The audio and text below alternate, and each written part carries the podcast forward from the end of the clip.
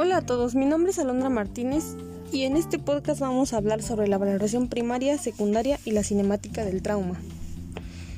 Como primera instancia tenemos que la evaluación primaria y secundaria consiste en una revisión ordenada y sistémica del paciente, cuya finalidad es proporcionar información vital para la toma de decisiones en cuanto a las acciones a realizar en el caso de un usuario accidentado en el momento oportuno.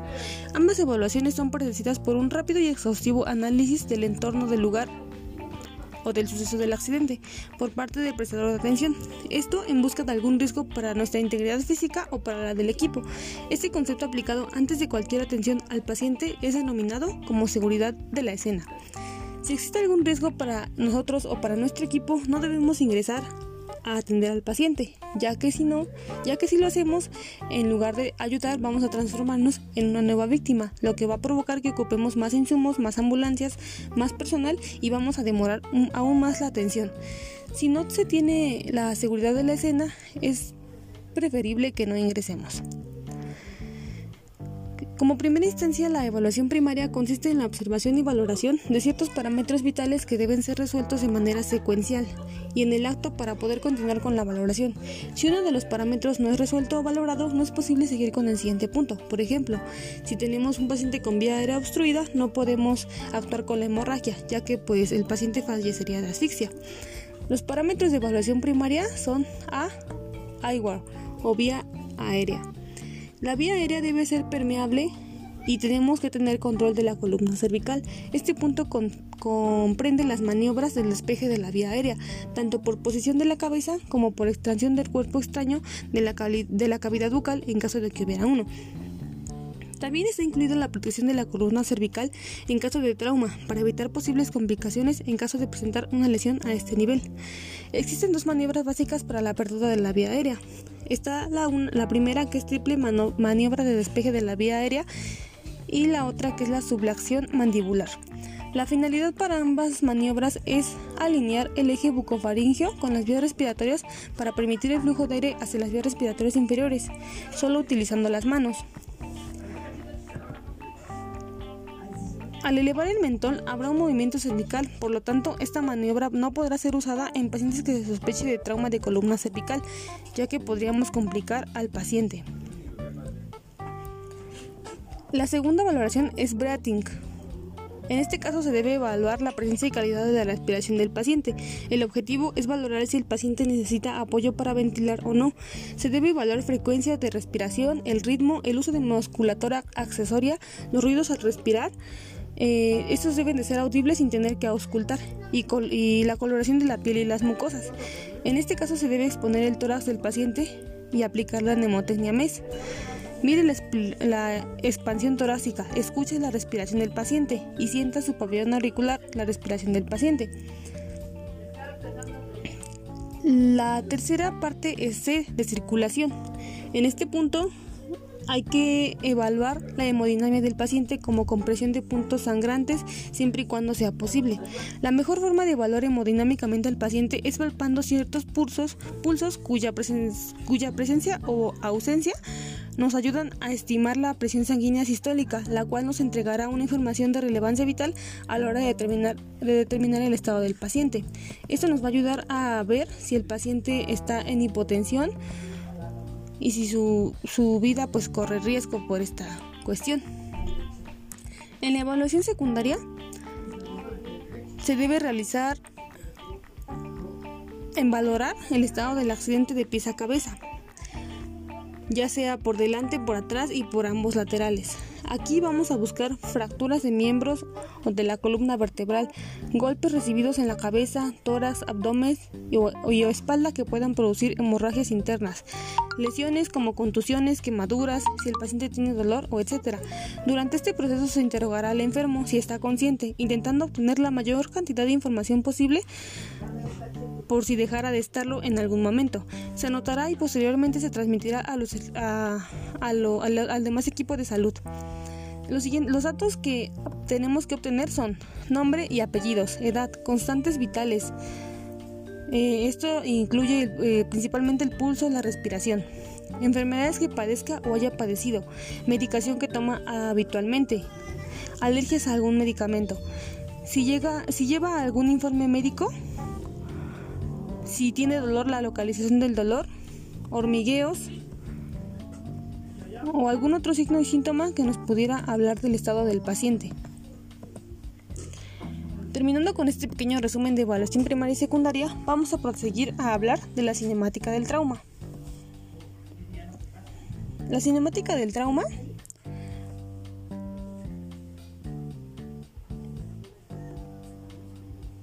En esta tenemos principales conceptos que hay que entender antes de empezar a hablar de ella. La primera es la cinemática. Esta viene del vocablo griego kinema y significa movimiento o agitación. La definición actual de la cinemática del trauma es que es una rama de la física que estudia el movimiento de los cuerpos sin tener en cuenta las fuerzas que intervienen, es decir, es el estudio de los mecanismos de lesión. El, segundo, el tercer concepto es la inercia.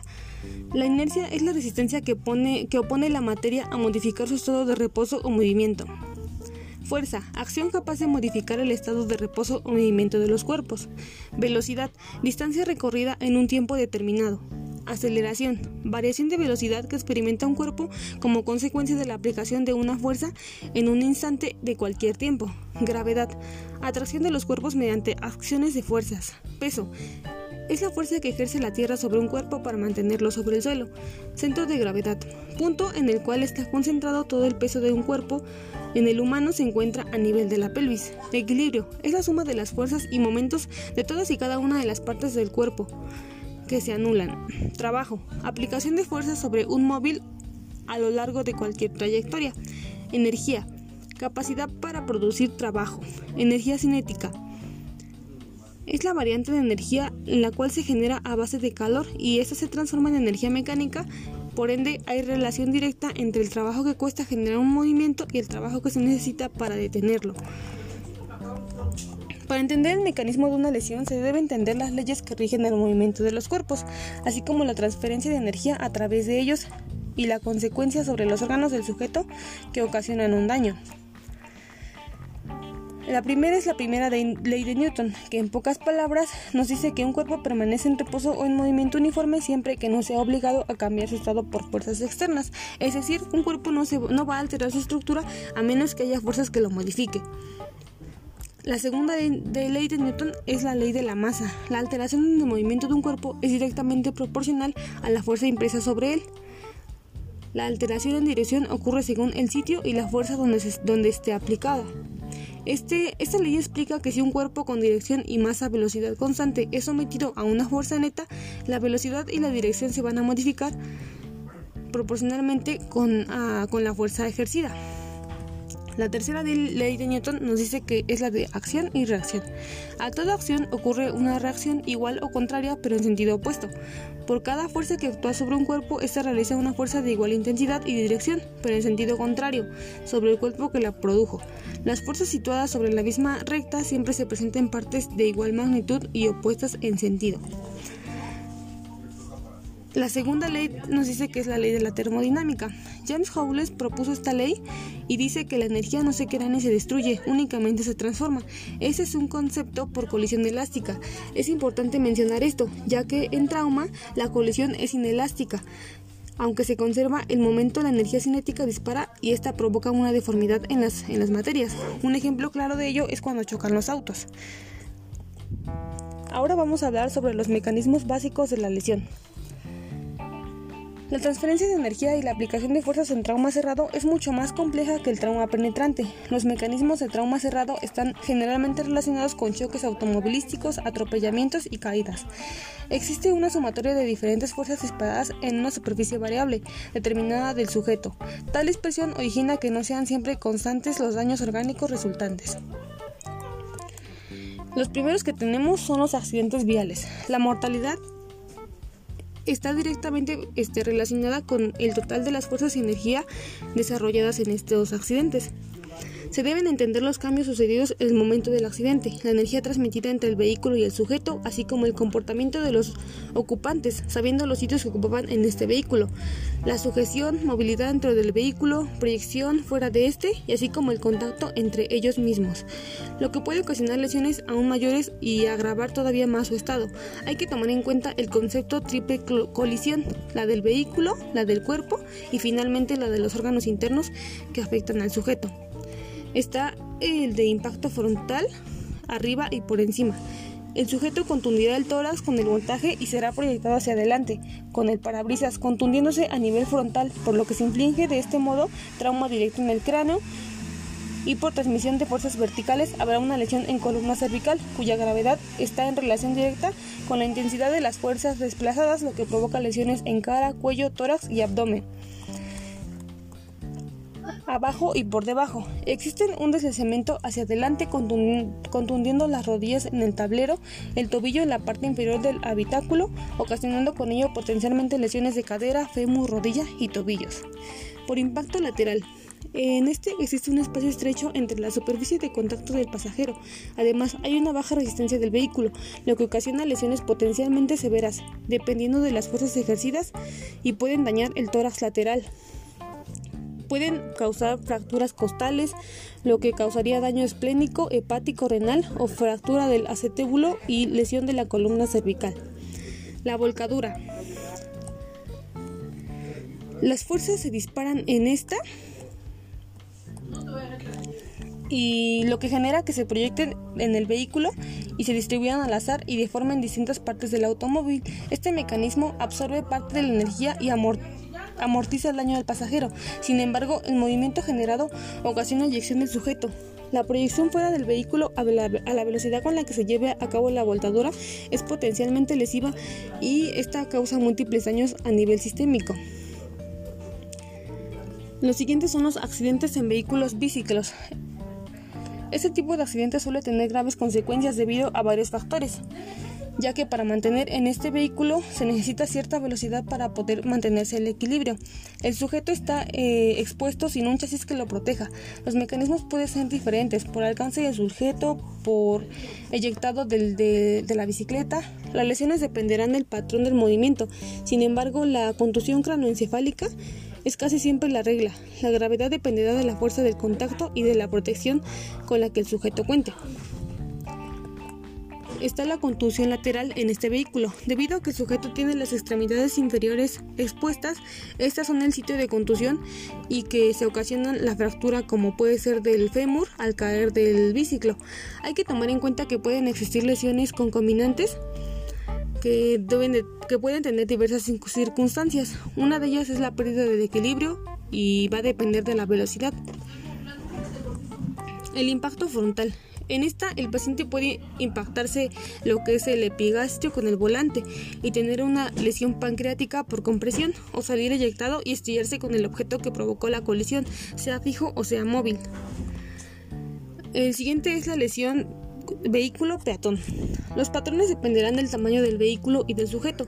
Casi un 80% de los adultos atropellados tendrá daño en las extremidades inferiores, ya que esto es obvio porque pues, el sitio de contacto inicial son los pies.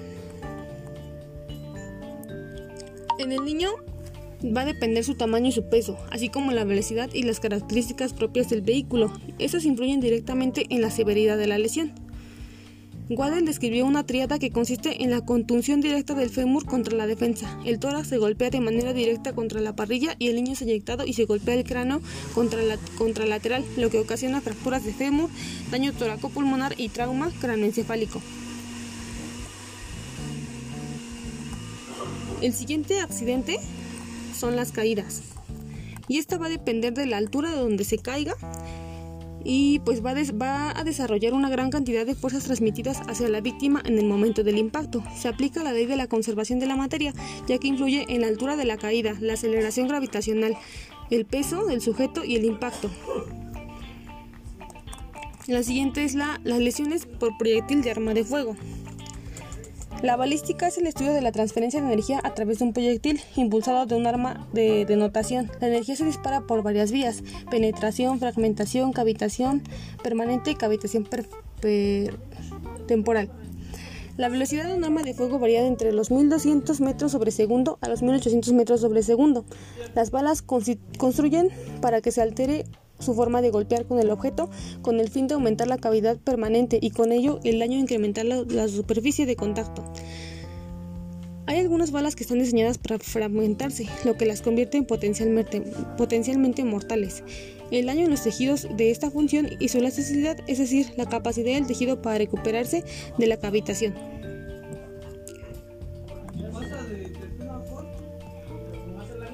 En pocas palabras, estas son las principales lesiones de la cinemática del trauma. Gracias.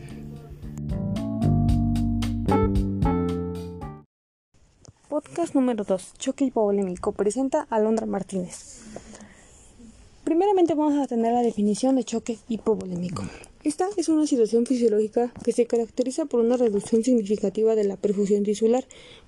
Puede ser por una alteración del gasto cardíaco, por resistencia vascular sistémica o bien por ambos que condiciona a una disminución en el aporte de oxígeno a los tejidos. Esta deprivación de oxígeno tisular es inicialmente reversible, pero si se prolonga si no se trata, puede establecerse un estado de hipoxemia celular que conduzca a un fallo multiorgánico y por ende a la muerte. Por ello, es de vital importancia el diagnóstico precoz de la causa del shock y la simultánea restauración de la perfusión y oxigenación tisular para detener este proceso y bien tener un mejor pronóstico para el paciente. Dentro de la etiología y la clasificación, Vamos a centrarnos en el choque hipovolémico como ya lo mencionamos. Este tiene patrones hemodinámicos asociados y específicos. En el choque hipovolémico vamos a encontrar que el gasto cardíaco va a estar disminuido. La resistencia vascular sistémica puede estar normal o bien alterada. La presión venosa central va a ir en descenso y la saturación venosa de oxígeno de igual manera va a ir en descenso. Dentro de las manifestaciones clínicas y aproximación diagnóstica, existen cinco características esenciales que requieren valoración cuidadosa e inmediata. La primera de ellas es la hipotensión arterial. Esta va a variar según cada definición, pero bueno, como orientación tendremos que una tensión arterial sistólica menor a 90 milímetros de mercurio o una tensión arterial media menor a 70, o bien una caída de mayor de 40 sobre la tensión arterial basal. La hipotensión arterial es un dato clave para poder distinguir un choque hipovolémico. La siguiente característica es la, de, es la frialdad y sudoración cutánea, salvo en la fase inicial, ya que este, no siempre fallan los mecanismos compensatorios y a nivel primario no siempre vamos a encontrar este signo. La tercera es la oliguria, diuresis menor a 0.5 ml kilogramo hora. Esto va a ser porque el cuerpo va a evitar perder más líquido del que ya está perdiendo en tal vez una hemorragia o algo así. La cuarta es la alteración de nivel de conciencia. Este vamos a encontrar que el paciente tiene agitación, confusión o de plano cayó en un estado de coma y la acidosis metabólica por hiperproducción del lactato, debido a que el metabolismo anaerobio aumenta y a medida que progresa el choque, produce una disminución del aclaramiento del lactato por hígado, riñones y músculo esquelético. La historia clínica va encaminada principalmente a confirmar o descartar la presencia de algunas obras de las entidades siguientes: cardiopatía isquémica, valvular o patológica, aórtica aguda, sepsis, tromboembolismo pulmonar, ingesta de fármacos, anafilaxia, hemorragia o deshidratación. En la exploración física, como ya lo mencionamos, vamos a valorar principalmente la tensión arterial. También vamos a valorar el pulso, el relleno capilar, la frecuencia cardíaca, la frecuencia respiratoria, la curva térmica si el paciente presenta fiebre, hipotermia o escalofríos, Vamos a observar la ingurgitación yugular, pulso paradójico, auscultación cardíaca en busca de soplos o ritmo de galope y auscultación pulmonar en busca de crepitantes, consolidación, afonesis unilateral, entre otros síntomas. En las extremidades superiores e inferiores vamos a valorar edema. En el abdomen vamos a, valorar peritonismo y que haya presencia de peristaldismo. En la piel vamos a valorar la frialdad, la humedad, etc. Y en el sistema genitourinario vamos a observar que no haya presencia de úlceras o lesiones. Una vez que hemos valorado con nuestra historia clínica y con nuestros signos y síntomas que tenemos, estamos ante un caso de choque hipovolémico, el tratamiento va definitivo requiere abordaje del proceso etiológico y subyacente al estado de colapso circulatorio. En el choque hipovolémico resulta ser que hay, una hay un descenso en la precarga secundario a una disminución del volumen circulante efectivo, generalmente causa por hemorragia, pérdida de fluidos o en el tercer espacio. Esta cuando se prolonga e intensifica mayor al 40% del volumen intravascular es perdido y este suele tener un pronóstico fatal. Pese a los esfuerzos de reanimación, las consecuencias clínicas de la hipovolemia dependen de la rapidez y de la pérdida de volumen y de la respuesta individual a esta pérdida. A continuación, vamos a hablar de las causas principales del choque hipovolémico. La principal causa es el choque hemorrágico, por lo tanto vamos a mencionar una clasificación de choque hemorrágico en función a la pérdida de sangre. Vamos a tener que tenemos clase 1, clase 2, clase 3 y clase 4, cada una con mayor gravedad como va subiendo el número de la clase. En la clase 1 vamos a tener una pérdida de volemia, una pérdida de la volemia menor al 15%, un pulso menor a 100, una tensión arterial sistólica normal, una diuresis mililitro hora mayor a 30. Nivel de conciencia puede ser que esté ansioso y fluido de elección cristaloide en el tratamiento que vamos a utilizar. En la clase 2 tenemos que hay una pérdida de la volemia del 15 al 30%. Nuestro pulso va a aumentar mayor a 100 latidos por minuto. Nuestra tensión arterial puede que ser que esté normal. En la diuresis va a haber un descenso, va a haber de 20 a 30 mililitros por hora. En el nivel de conciencia puede ser que nuestro paciente esté agitado y el fluido de elección que vamos a, tomar como tratamiento es también un cristaloide. En la clase 3 va a haber una pérdida de la volemia del 30 al 40%, una frecuencia del pulso mayor a 120, una tensión arterial sistólica baja, diuresis de 5 a 15 mililitros hora. El nivel de conciencia va a estar confuso, este, ya no va a coordinar bien, por decirlo así y nuestro fluido de elección al tratamiento es cristaloide o bien reposición de sangre. En la clase 4, que es la más grave y la que peor pronóstico tiene, vamos a tener que hay una pérdida de la volemia mayor al 40%, un pulso mayor a 140 por minuto, una tensión arterial baja, la diuresis va a estar en menor a 5 mililitros por hora, el nivel de conciencia va a estar letárgico o bien comatoso y nuestro tratamiento de fluidos de elección sería el cristaloide o de igual manera la sangre. La mortalidad del shock hemorrágico está relacionada directamente con la magnitud y la duración de la agresión isquémica. Por tanto, el control del foco del sangrado y la reposición del déficit de volúmenes es fundamental. El lactato sérico y el exceso de bases son muy útiles para evaluar la extensión del sangrado y su normalización precoz asocia a un mejor pronóstico para el paciente. Para la reanimación del shock hemorrágico debemos guiarnos por el objetivo de, reanimación que son diferentes dependiendo de si el sangrado está controlado o no y de si las lesiones asociadas en el caso de, ser un trauma. Algunas recomendaciones son los siguientes. Como número uno, se recomienda como objetivo una tensión arterial sistólica de 80 a 90 hasta que la hemorragia grave se haya detenido en ausencia de lesión cerebral grado este, 1C. En este caso de traumatismo cranoencefálico grave se recomienda una tensión arterial sistólica menor a 110 y una tensión arterial media mayor a 80. También se recomienda restricción de líquidos hasta que el sangrado se pueda controlar. En cuanto al tipo de fluido, se recomienda el uso de soluciones cristaloides isotónicas en el trauma grave, evitando el uso excesivo de suero salino fisiológico, eh, que en este caso es la solución salina del 0.9%, y de riña lactanto en pacientes con TSE grave. Y también vamos a restringir el uso de coloides por su efecto sobre la hemostasia. El empleo de soluciones hipertónicas que son las de cloruro de sodio al 3,5% y 7,5% requieren del uso de poco volumen por su elevada capacidad expansora. Nos ha demostrado beneficios concretos en su administración. Podría ser útil su administración prehospitalaria en trauma grave con shock hemorrágico y trauma craneoencefálico y en lesiones penetrantes en el tronco. Se sugiere el uso de vasopresores tipo adrenalina o noradrenalina como opción para mantener la TEA si no hay respuesta a fluidos. También se recomienda mantener la hemoglobina en 7 a 9 gramos sobre decilitro. En pacientes con cardiopatía isquémica o postquirúrgicos cardíacos se debe conseguir cifras de hemoglobina mayor a 9 gramos sobre decilitro.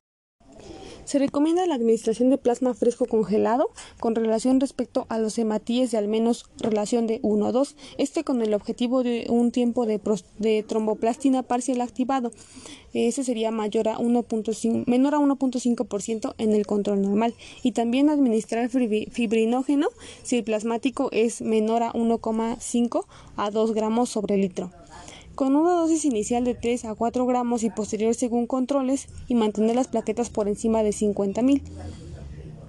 Eh, si hay sangrado activo, hay que también este, valorarlo. Se debe mantener los niveles de calcio dentro de la normalidad y administrar ácido traxémico lo antes posible. Eh, sería principalmente en las primeras 6 horas.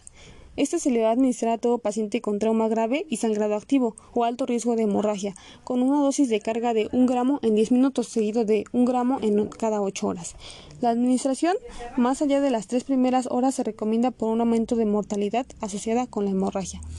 En hemorragias masivas se recomienda reversión de anticoagulantes, antivitamina K y complejo protombónico y vitamina, vitamina K, ya la había mencionado. Como conclusiones tenemos que el choque hipovolémico es el más común de los choques en el paciente traumatizado y este se suele definir como una situación de hipoperfusión celular generalizada. Eh, en la actualidad los estudios del estado de choque se han basado en buscar métodos para detectar tempranamente esta condición, así como parámetros de laboratorio que permitan una clasificación objetiva y guían a la adecuada reanimación. Recordemos que mientras más este, rápido atendamos al paciente, mejor pronóstico y mayor tasa de, vitalidad tendrá este. La, la, monitorización hemodinámica se ha utilizado para guía de terapia hídrica del paciente y hoy en día se sabe que los métodos dinámicos como la adecuada identificación y monitorización y tratamiento pueden evitar repercusiones sistémicas importantes y consecuencias irreversibles en el nivel celular que llevan al paciente a la muerte.